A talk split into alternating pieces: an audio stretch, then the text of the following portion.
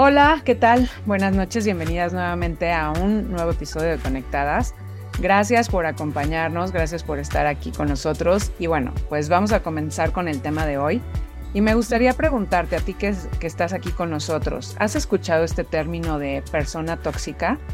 Ya sabes, se refieren a personas que provocan emociones desagradables cuando las vemos, que se quejan de la mayoría de las cosas, son negativos, se muestran víctimas, la envidia pues está muy presente en sus vidas, siempre se enfocan en lo malo, pelean por todo, en fin, podríamos seguir definiendo este término de personas tóxicas, pero pues creo que eh, también algo que hemos escuchado es como esta moda de, oye, no te juntes con gente tóxica, ¿no? Intenta evitarlos o sacarlos de tu vida porque esto no es algo positivo para ti. Y pues esto nos está haciendo como el mundo nos invita como a vivir en equilibrio, sin malas vibras, como dicen por ahí, ¿no? Y es muy común toparnos con estas personas, pues que pueden tener estas características, ya sea en el trabajo, en tu casa, con tus amigos, eh, en una reunión, no lo sé. Pero hoy en día queremos eh, analizar no a los demás, no enfocarnos en los demás, si son personas tóxicas los demás o no, sino en poder ver si nosotros podemos estar siendo esas personas tóxicas, ¿no? Esas personas que, que están tendiendo alguna de estas características y no nos estamos dando cuenta. Y esto puede pasar, ¿no? Entonces vamos a hablar un poquito de este tema, este tema de personas tóxicas y si nosotros estamos siendo ese tipo de personas. Y para eso me gustaría darle la palabra a Mitch para comenzar con este tema. Mitch, ¿qué nos puedes compartir el día de hoy? Bueno, hablando de cosas tóxicas, ¿Alguien de ustedes ha hecho un detox alguna vez? El famoso detox, ahorita está de, moda, ¿no? Gwen sabe mucho de, de, temas de detox.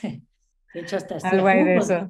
sí. La Pero bueno, finalmente eh, tú lo puedes hacer, ya sea pues tomando algo que te va, digamos que a que, te va, que le va a permitir a tu cuerpo deshacerse de elementos nocivos que, pues, que ha ido adquiriendo a través de la comida, a través de lo que respiramos, a través del ambiente, eh, como metales, por ejemplo.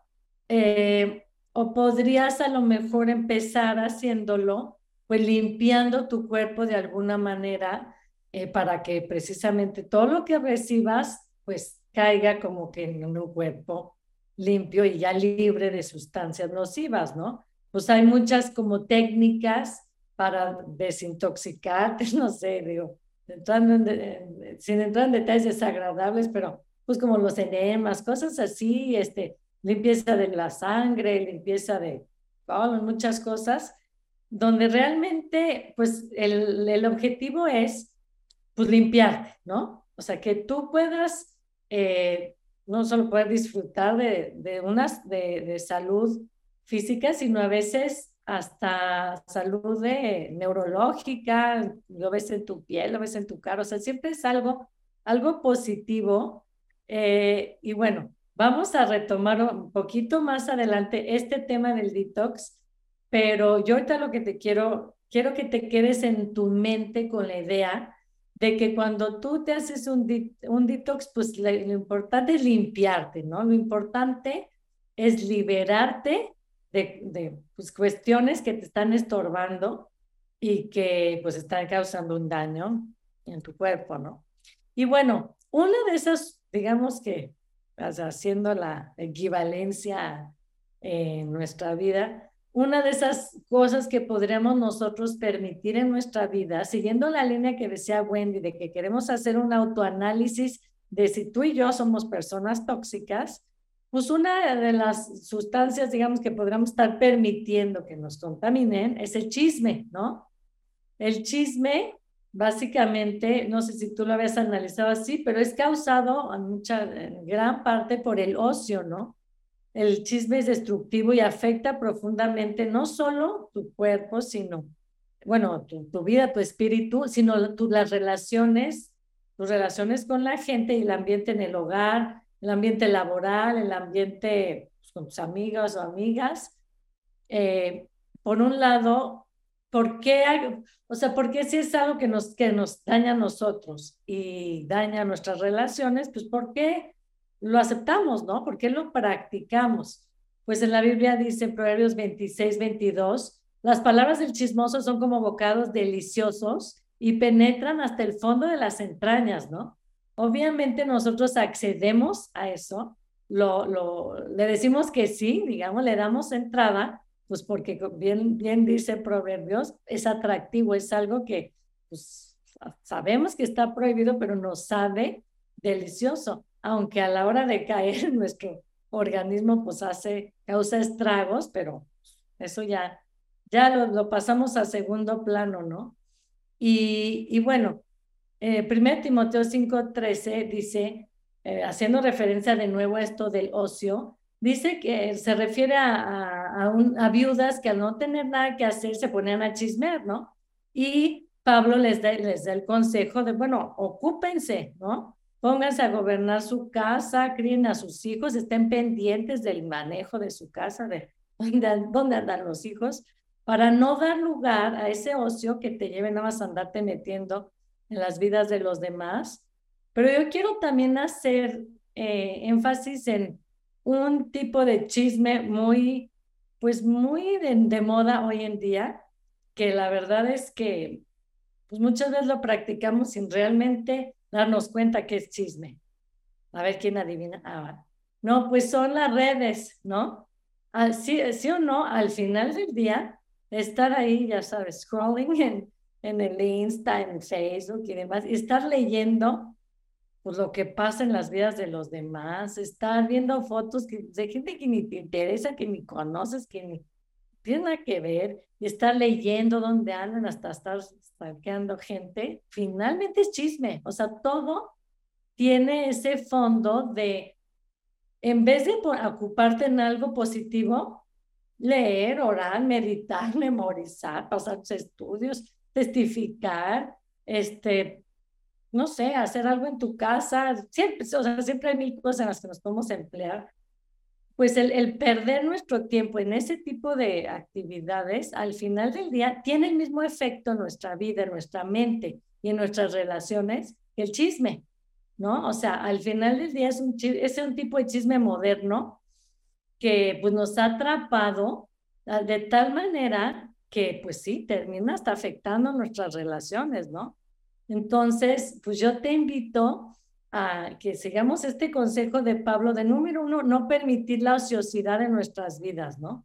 Siempre va a haber cosas en las que nos debemos, podemos ocupar principalmente eh, todos los medios de gracia que Dios nos ha dejado al alcance para conocerlo más, para difundir el evangelio, etcétera. Digo que nunca nos, o sea, realmente si nos empleamos a fondo, no, no, no nos debería de sobrar tiempo en ese sentido.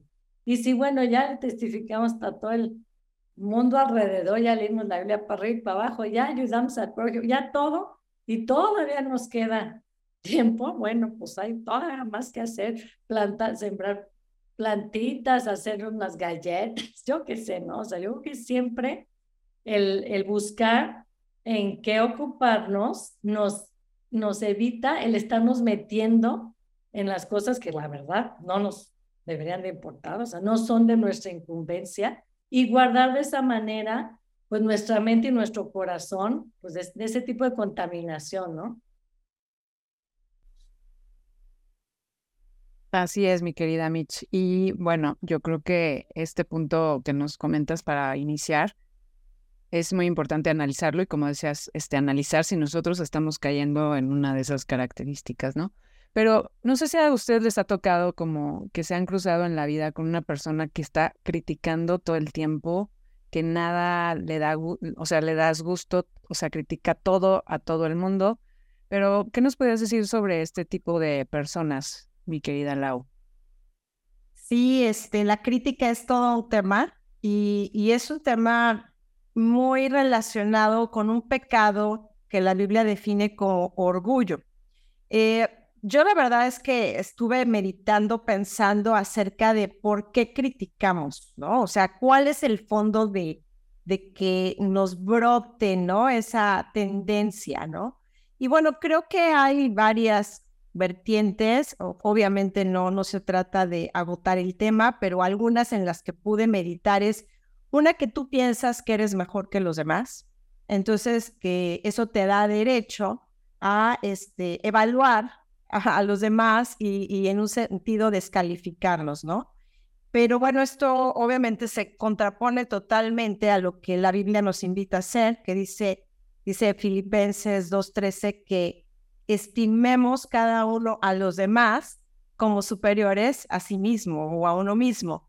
Entonces, obviamente que el punto de vista divino nada tiene que ver con el nuestro. Dios nos invita a tener una postura humilde ante los demás y a siempre estar abiertos a aprender de los demás, a apreciar lo apreciable en los demás. Siempre las personas tendrán algo eh, que nos enseñe, algo que podamos apreciar, eh, pero el que nosotros pongamos la mirada en aquello que está deficiente habla de una incorrecta relación con Dios y bueno, obviamente de este, esta manifestación que es el orgullo. Eh, otra de las razones, bueno, todas se derivan del orgullo en realidad, pero a veces nosotros estamos descalificando a una persona por envidia. Por ejemplo, imagínate esa, esa tendencia a una chica linda, ¿no? Eh, son jovencitas y de repente, ay, qué bonita fulana, está guapísima, ¿no? Ay, bueno, pero es que se hace el Botox y así que no, y pues claro, es que ella lleva tres cirugías y, y entonces alguien eh, le da envidia porque pues sí está muy bonita la niña y en lugar de decir, no, pues sí, sí está linda, ¿no? Y ya, no, entonces hay que descalificarla poniendo alguna excusa para que pues no sea tan linda en realidad, ¿no? Entonces, el fondo de este eh, comentario es por envidia, la verdad, ¿no? Pero en realidad el, el, el problema es otra vez el orgullo. O sea, tú quieres estar encima de los demás y no eres capaz de apreciar lo que otra persona tiene, sino que tú siempre te estás midiendo en comparación con alguien más. Y esto pues siempre te dejará en desventaja eh, con alguien, porque pues no podemos ser siempre las más lindas, las más guapas, las más jóvenes, pues no, imposible. Entonces nos va siempre a estar tentando el enemigo por ahí, ¿no? Eh, también hay otra razón, cuando te sientes aludida, ¿no? Por ejemplo, eh, estamos hablando de madres sobreprotectoras y de lo malo que es, el ser así. Y tú te sientes aludida porque sabes que tienes un poco de eso. Entonces, en lugar de decir, híjole, pues sí, ¿no? Y, a lo mejor identificarte o quedarte callada, dices, bueno, o sea, yo sí soy así y así, pero no como fulana, ¿no? Que es así, es súper sobreprotectora.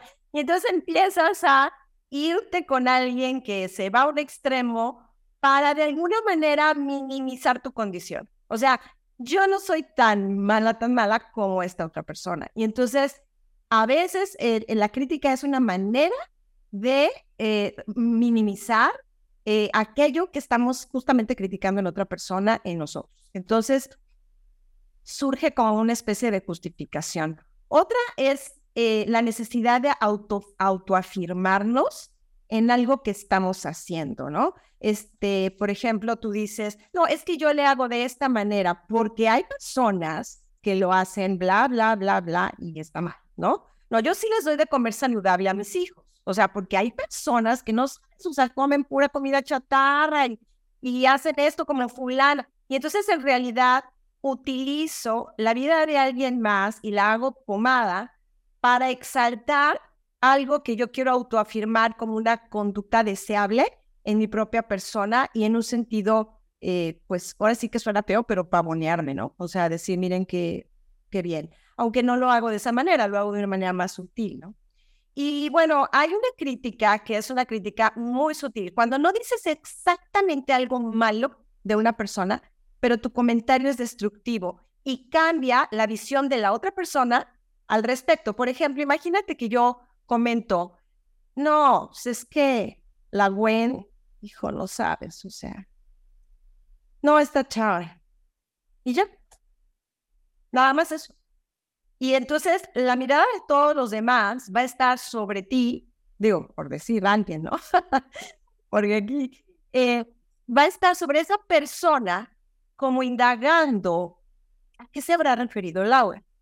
O sea, ¿por qué la descalificó con su actitud? ¿Será que no anda muy bien? ¿Será que se está portando mal? ¿Será que y entonces empiezan a pensar cosas que a lo mejor ni, existen, solamente porque mi comentario propició eso, aunque en realidad no dije nada. Entonces alguien puede llegar y decirme, oye, no seas crítico. No, yo no critiqué nada, pero en realidad sí critiqué de una manera muy sutil. Entonces tenemos que tener muy, mucho cuidado con nuestro corazón, porque a veces lo que estamos haciendo es, a lo mejor imagínate que hablan muy bien de alguien, ¿no? Tal persona es maravillosa, ¿no? Alguien está expresando un elogio y a ti te incomoda porque eres envidiosa.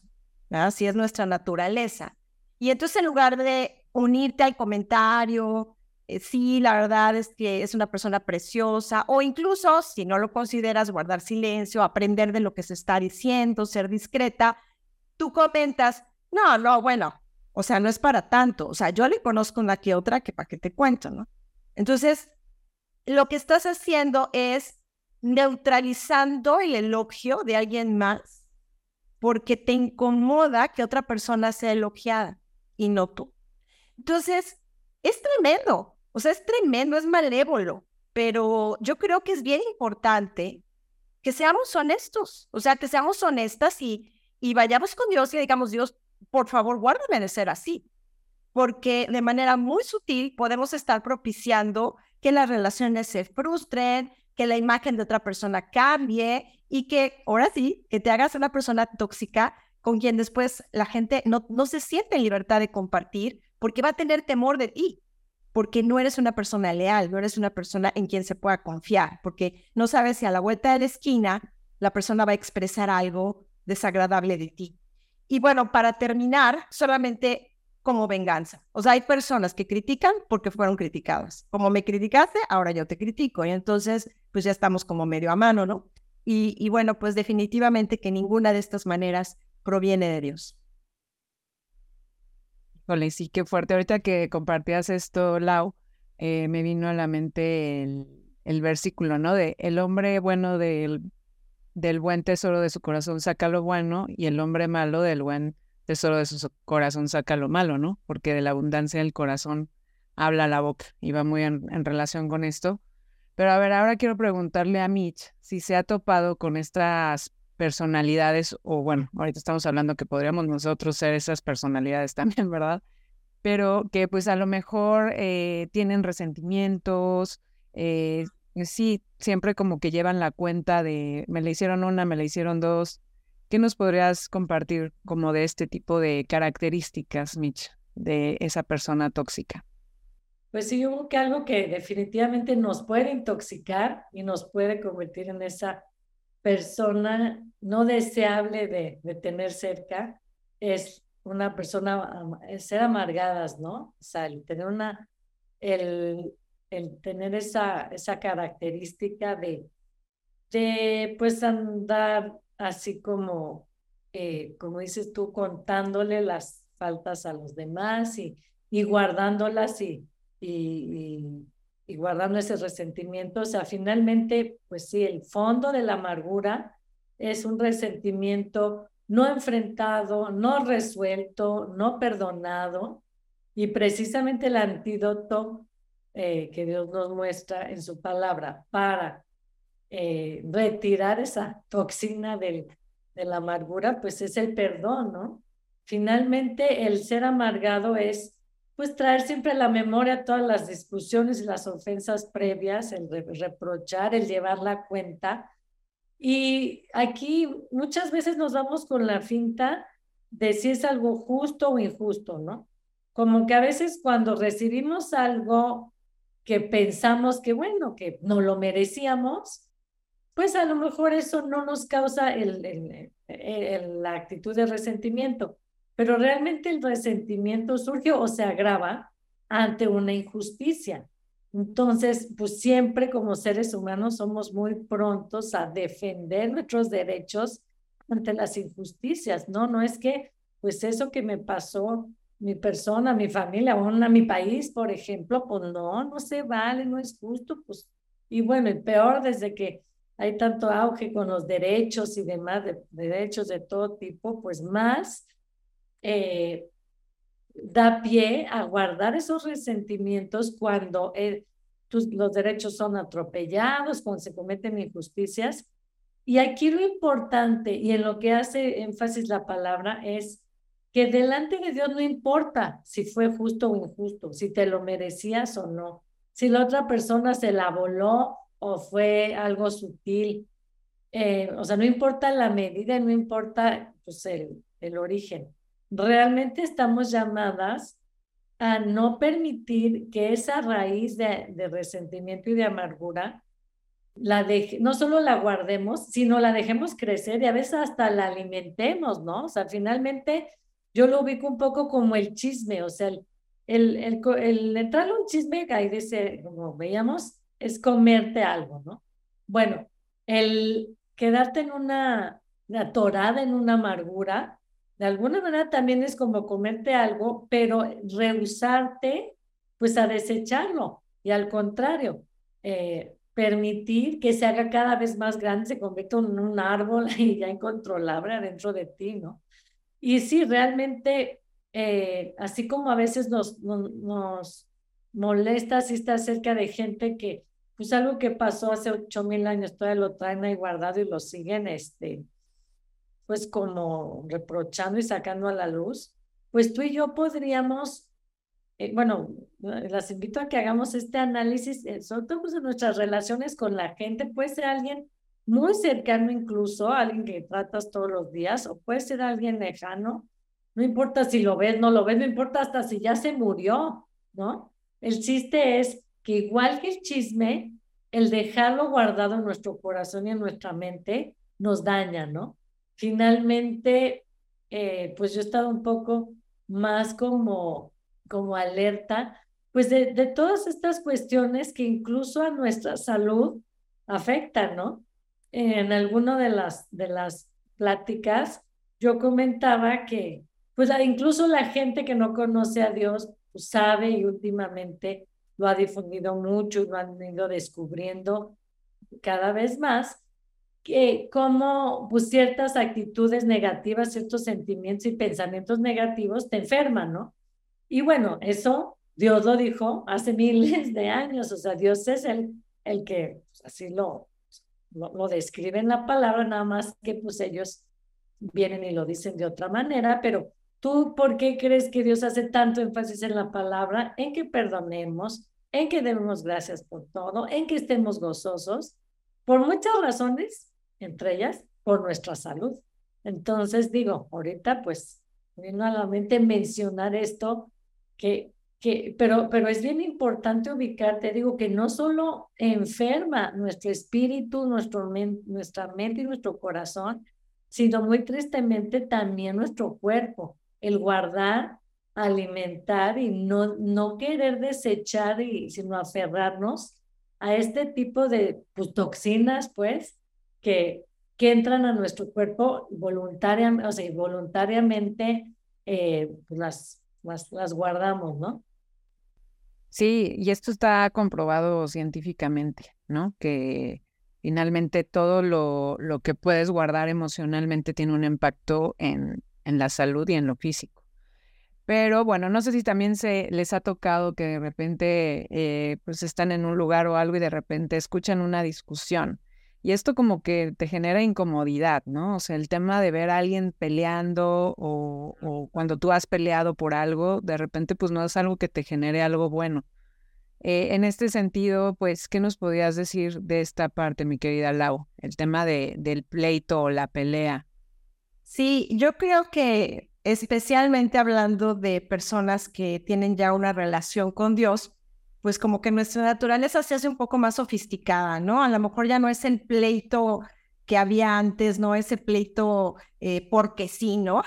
Ya queremos nosotros justificar justificar las razones por las cuales entramos en polémica, pero algo que me impresiona mucho es, eh, hay un, pasaje en Santiago que me gustaría compartirles, que dice, pero si tenéis celos amargos y contención, y, o sea, aquí el énfasis que yo quiero hacer es contención en vuestro corazón, no os captéis ni mintáis contra la verdad, porque esta sabiduría no es la que desciende de lo alto, sino terrenal, animal, diabólica.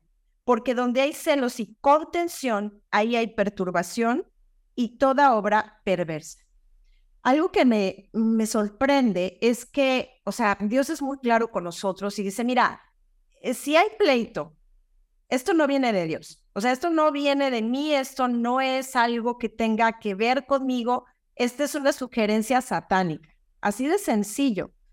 Eh, nosotros tendemos la, la, la tendencia a justificar, o sea, hay causas legítimas que pensamos que debemos pelear por ellas, pero cuando el pleito es motivado por el orgullo, cuando el pleito es motivado por, o sea, digamos que si yo tuviera que defender el Evangelio, bueno, es una causa justa, ¿estás de acuerdo? Debo de estar dispuesta aún a morir por el Evangelio. Pero, pero muchas veces lo que yo estoy defendiendo o las razones que estoy defendiendo, si las analizo con cuidado, puedo caer en la conclusión de que gane o pierda el argumento, no hay gran cambio, pero el pleito en sí hace un gran cambio, porque le da ocasión al diablo. Entonces, el pleito es una de las herramientas en donde Satanás trabaja, porque trabaja a nivel de las relaciones.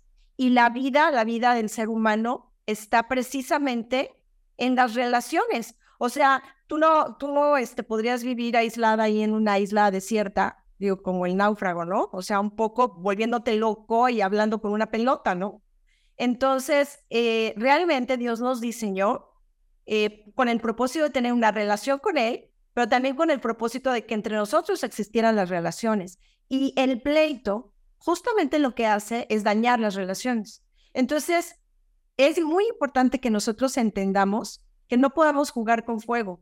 O sea, sí es verdad que hay cosas que pueden indignarnos, que hay cosas que pueden dañarnos en nuestra situación, que a lo mejor no son justas, pero cuando nosotros tomamos como decisión la herramienta del pleito, lo que estamos haciendo es acudiendo a una sabiduría que es diabólica.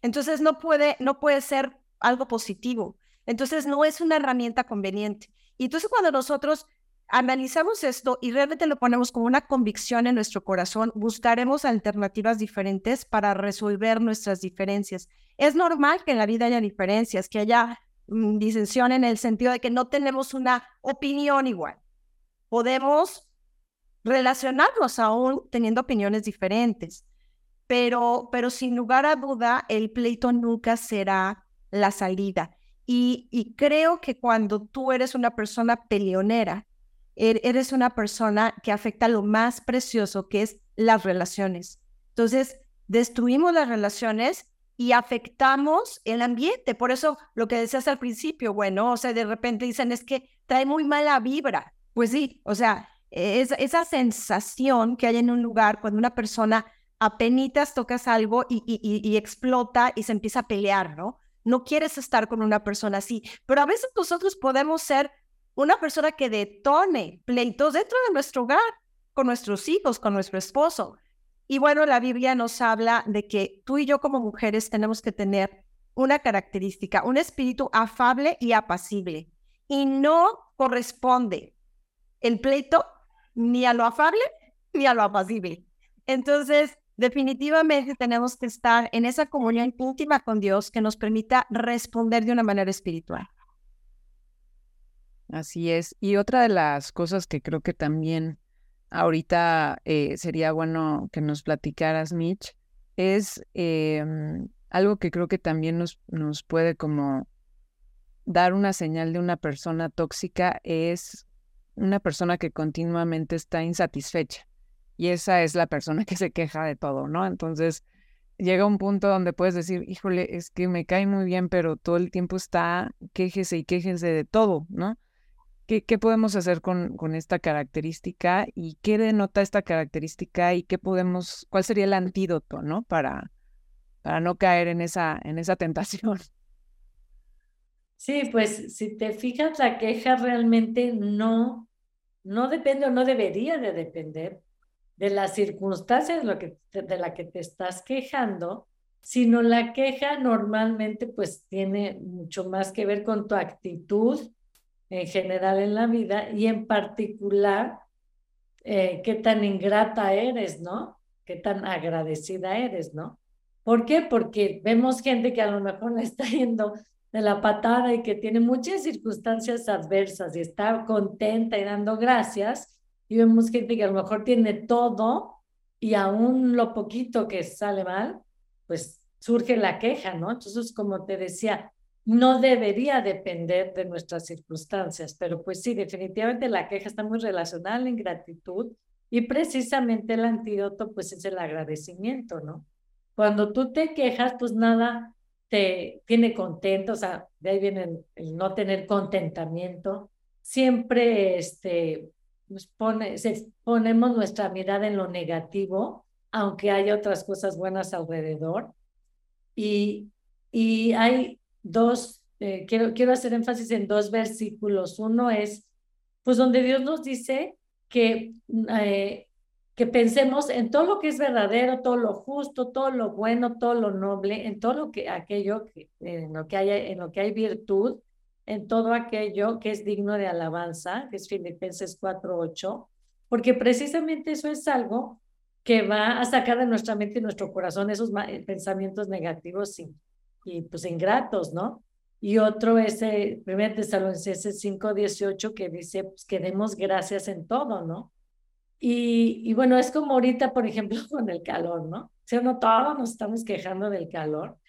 Y, y bueno, cuando empezó, antes de que empezara el calor, yo como me mudé a una casa mucho más caliente donde estaba, la verdad es que empecé de veras a alucinar, ¿no? Desde el año pasado. Entonces, viendo que venía la época de, de calor, dije, a ver, Dios, no, o sea, no quiero sufrir, no quiero echarme dos meses, o sea, alucinando, porque además tú me has llenado de muchas bendiciones y, o sea, no quiero que esto me cambie, ¿no? Entonces, desde ahí, pues me hice el propósito de toda esta temporada de calor, ve, o sea, enfocarme en el agradecimiento.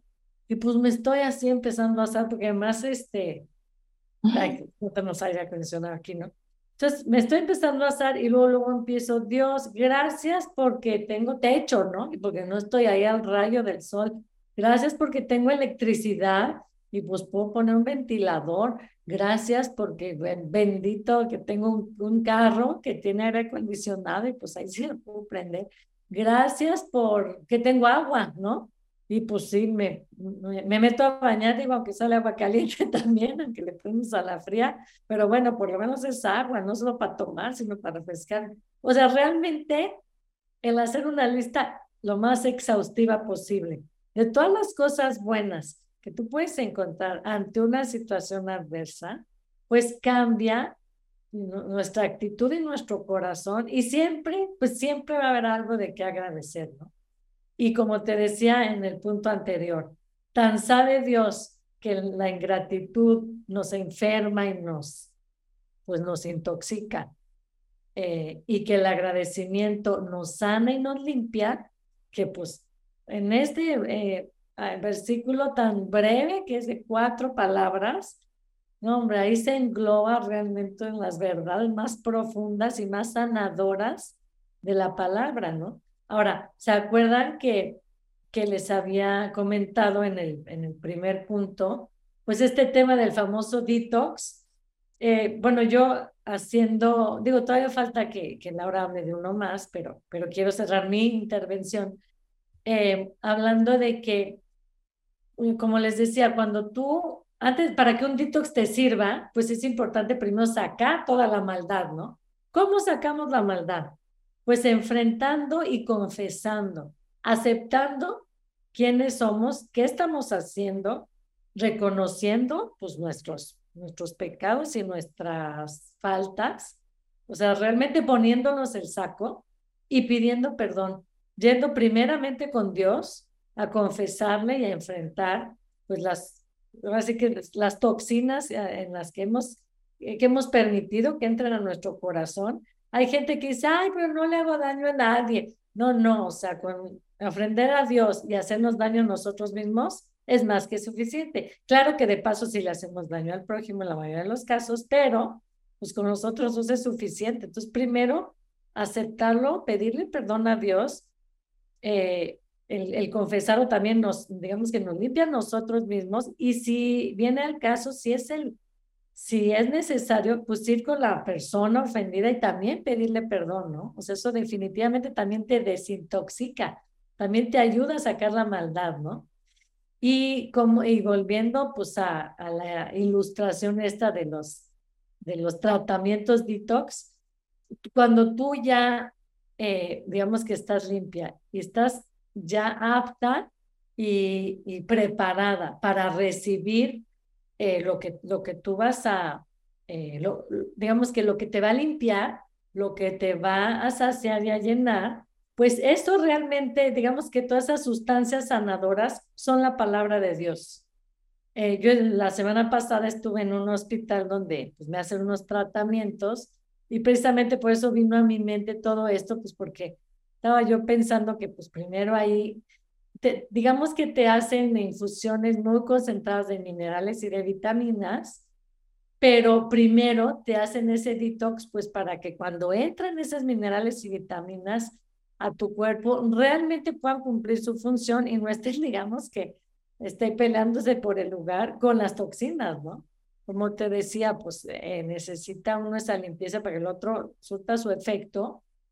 Y, y pues la palabra de Dios vendría siendo pues toda esta bomba de, de nutrientes de todo tipo que precisamente pues después de confesar van a volver a poner nuestro cuerpo y lo van a mantener todos los días pues saciado y, y digamos que lleno de, de, de pues todos los conceptos prácticos que Dios plasmó para nosotros en la palabra, para mantenernos eh, pues llenas de vida, ¿no?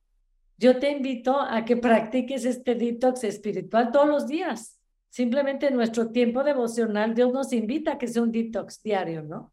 O sea, no necesito no hacer cosas sofisticadas. La confesión saca la maldad y el buscar a Dios en la palabra, pues nos restablece todas esas vitaminas y minerales este, perdidos, ¿no? Y otro de los beneficios que tiene es que cuando tú ya llegas a ese estado más saludable, o sea, que ya eliminaste toda esa toxicidad de tu cuerpo, ya tu cuerpo no quiere eso, porque ya no lo necesita, porque ya está lleno de los nutrientes y de las cosas que le hacen bien y eso es lo que te pide el cuerpo, ¿no? Ya no, ya rechaza y como que ya hasta te cae mal cuando comes algo que no es sano. Eso podríamos concluir basándolo en que la palabra pues es ese estado, ¿no? Totalmente. Y bueno, ya para, para concluir, eh, Lau, me gustaría preguntarte, digo, y a ti que estás escuchando esta, esta plática, ¿con quién prefieres estar? ¿Con una persona positiva o con una persona pesimista? Una persona que todo lo ve como desalentado, como no, no hay futuro, o el aguafiestas, ¿no? De no, pues no te va a ir bien, no tienes las aptitudes, no sé.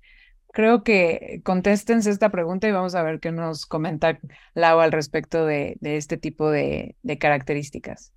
Sí, yo pienso que mm, una de las cosas que puede marcar a una persona tóxica es el desaliento que hay en su vida, que de alguna manera permea a todo su alrededor, ¿no? Y, bueno, este, el desaliento es algo, es parte de la vida, o sea, tampoco quiero hablar como de que no, no, no podemos nunca experimentar desaliento o no existe para un creyente el desaliento, no, no, no, o sea, de hecho, en la escritura podemos ver eh, personas de Dios, hombres de Dios, que pasaron por, eh, pues realmente profundas depresiones en sus vidas a causa de, de varias circunstancias, ¿no? Podemos ver, por ejemplo, eh, a Elías, ¿no? Pidiéndole a Dios, ya mejor mátame, ¿verdad? Este, podemos ver al mismo joven sumido en esa angustia, ¿verdad? Y, y, bueno, a varios, incluso a David. hay, hay un ejemplo que a mí me llama mucho la atención, que está en el Salmo en el Salmo 73.